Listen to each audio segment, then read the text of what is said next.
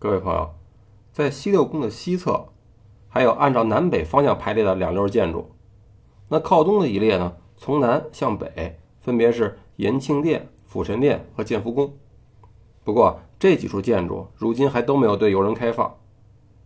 那咱们在这儿呢，如果您愿意，就简单给您介绍一下，有了解啊也就够了。过去皇帝每逢立春的时候，都会到延庆殿行九叩之礼来迎春，为老百姓祈福。那辅神殿呢，是在延庆殿的北边，属于建福宫的前殿，体量啊并不是很大，面阔也只有三间。殿顶呢是蓝色的琉璃瓦顶，配上黄琉璃瓦剪边的卷棚歇山顶，从形制上要远远的低于中路和东虚六宫。辅神殿的前后都带有廊。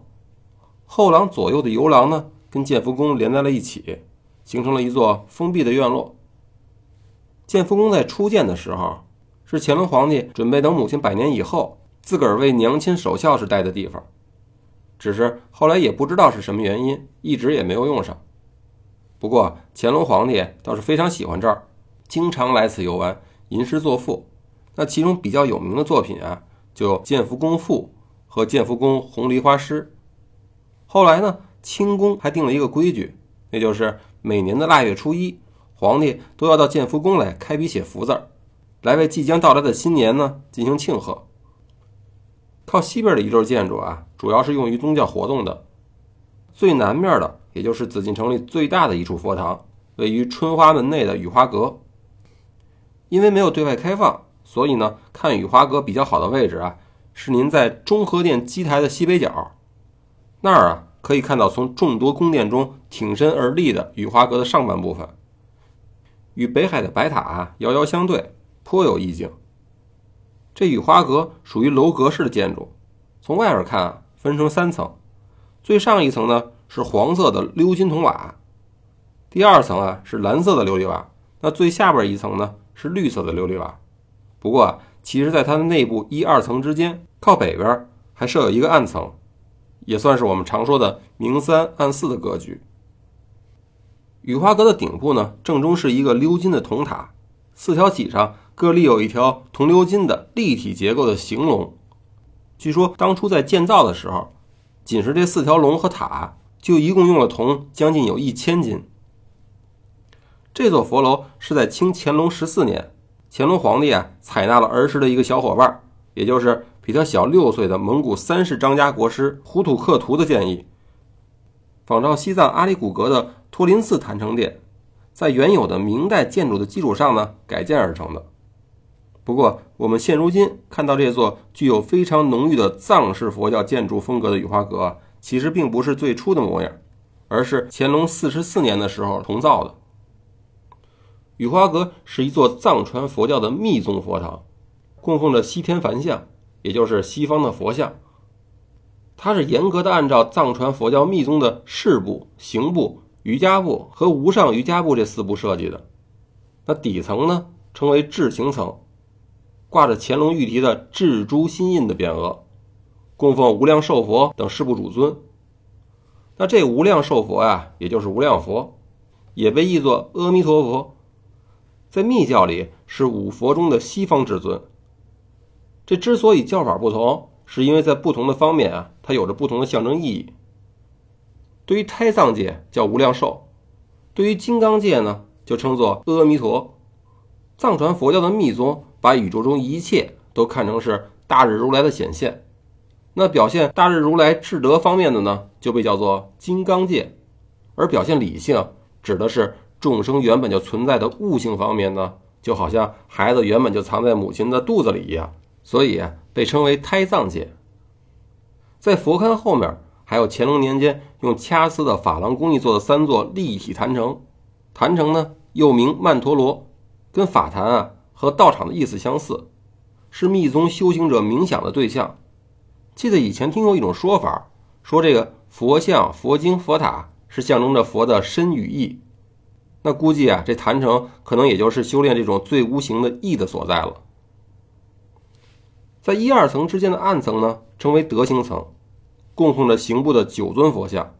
那中间是红光显耀菩提佛，两旁呢分别是佛母和金刚各四尊。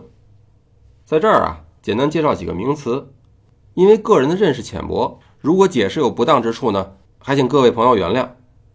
先来说说这菩提，菩提啊是梵文的音译，指的呢是觉醒、开悟、明了了真理、斩乱了烦恼以后，达到一种超凡脱俗的意思。那佛母呢，指的是在密教产生的各个的佛和菩萨，在神格化以后的称呼。因为佛生于法，所以呢，法也就是佛母。至于金刚啊，就是指的那些拿着金刚杵保卫着佛的卫士。第三层呢，称为瑜伽层，因为瑜伽部是以五相成身观法为主，所以供奉的是瑜伽部的五尊佛像。最顶层称为无上层，无上瑜伽部啊，是以腹部重修风息，叫做命瑜伽；那母部呢？重修明点叫做勤瑜伽，而无二部重修双运，所以啊这一层供奉的是一共三尊金刚，分别是密集金刚、大威德金刚和上乐金刚。这上乐金刚啊，也就是老百姓讲的男女双修的欢喜佛，只不过人家真正双修的是指的男所代表的法和女所代表的智慧，寓意着法界智慧无穷，而不是老百姓说的那种男女之间的性爱。每年四月初八的时候啊，都会有五名喇嘛在雨花阁的无上层诵大部位坛城经。那在二月及八月初八的时候呢，会有十名喇嘛在瑜伽层诵比如佛坛城经。到了三月及六月初八、九月以及十二月十五日，会有十五名喇嘛在智行层诵释迦佛坛城经。虽然是不会派喇嘛去德行层诵经，但每月的初六。都会派专人在那安放着乌补藏经。雨花阁是中国现存最完整的一座藏密四部神殿，所以对研究藏传佛教的意义也就不言自明了。您以后来的时候有幸能赶到这里开放啊，无论是对佛教还是对建筑感兴趣的朋友，都建议您去好好的参拜或者参观一番。宝华殿是在雨花阁的北侧，里边过去供奉的是释迦牟尼佛。阿弥陀佛以及观音菩萨的铜制鎏金的佛像。再往北就是中正殿的遗址了。过去每年腊八的时候，清朝的皇帝啊都要来到中正殿前的小金殿进行扶竹的活动，也就是一种除凶去垢的原始宗教仪式。到了年终的时候呢，皇帝还会再来到小金殿这儿呢看布扎。那时候啊，上百名的喇嘛装扮成神佛和魔鬼。一边诵经呢，一边跳舞，非常的热闹。这种仪式啊，也有一个很形象的俗称，叫做打鬼。好了，咱们呢再去别的地方看看。